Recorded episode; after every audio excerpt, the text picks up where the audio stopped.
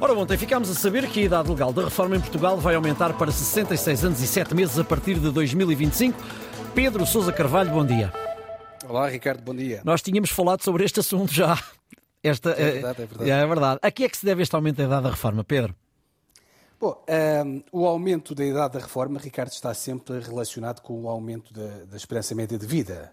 Uh, portanto, se a esperança média de vida aumenta, a idade da reforma em Portugal aumenta automaticamente. Uh, se, bem, se, tu bem te lembras, uhum. uh, portanto, até 2013 a idade da reforma era fixa, nunca uhum. mudava, estava sempre nos 65 anos.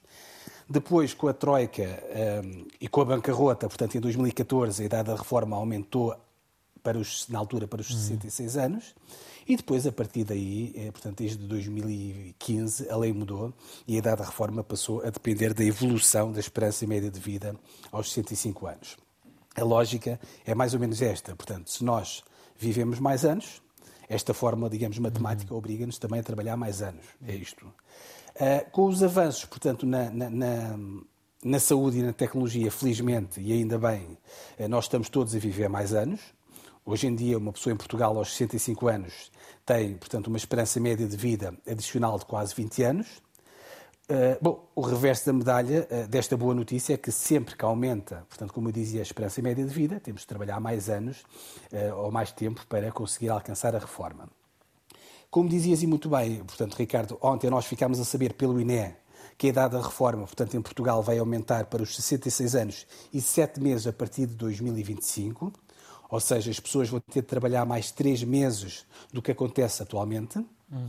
A idade legal da reforma, portanto, como os ouvintes também da Antena 1 se devem recordar, tinha dado um trambolhão muito grande durante os anos da pandemia por causa do aumento da mortalidade provocada na altura pela Covid, hum. mas agora o INE veio confirmar que recuperou, portanto, da pandemia, a esperança média de vida e logo vamos ter uma idade legal da reforma mais alta. Muito rapidamente, Ricardo, para além deste aumento da idade legal os dados publicados ontem pelo INE também trazem aqui uma outra notícia menos boa para os futuros pensionistas. É que quem quisesse reformar no próximo ano, antes da idade legal de reforma, ou seja, quem quiser antecipar a sua reforma, vai ter uma penalização muito maior. Isto vai acontecer já a partir de janeiro de 2024, ou seja, daqui a pouco mais de um mês. Hum. Quem no próximo portanto, ano, portanto, a partir de janeiro, quisesse reformar antes da idade legal, vai ter um corte na sua pensão de 15,8%. Uhum. 15,8% é um corte muito elevado, Ricardo. É mesmo. Uh, numa pensão de 600 euros, estamos a falar, portanto, de um corte de 95 euros. 95 euros por mês para o resto da tua vida.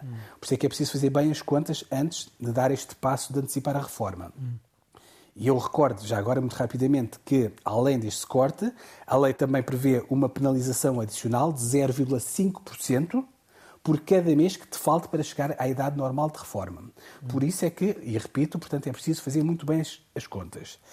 Uh, as únicas pessoas que podem reformar-se uhum. antes da idade legal da reforma e escapar a este corte, a esta uhum. penalização, são as pessoas que têm as chamadas muito longas carreiras contributivas, ou seja, muitas vezes são aquelas pessoas que começaram a trabalhar muito cedo, ainda, ainda crianças, eh, mas as outras pessoas têm de ser muito cautelosas, Ricardo.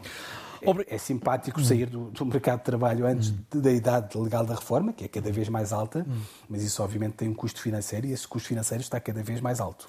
Obrigado, Pedro. Uh, voltamos a encontrar-nos nós só na outra semana a seguir. A próxima semana é com a Helena Garrido. Um bom feriado e um bom fim de semana.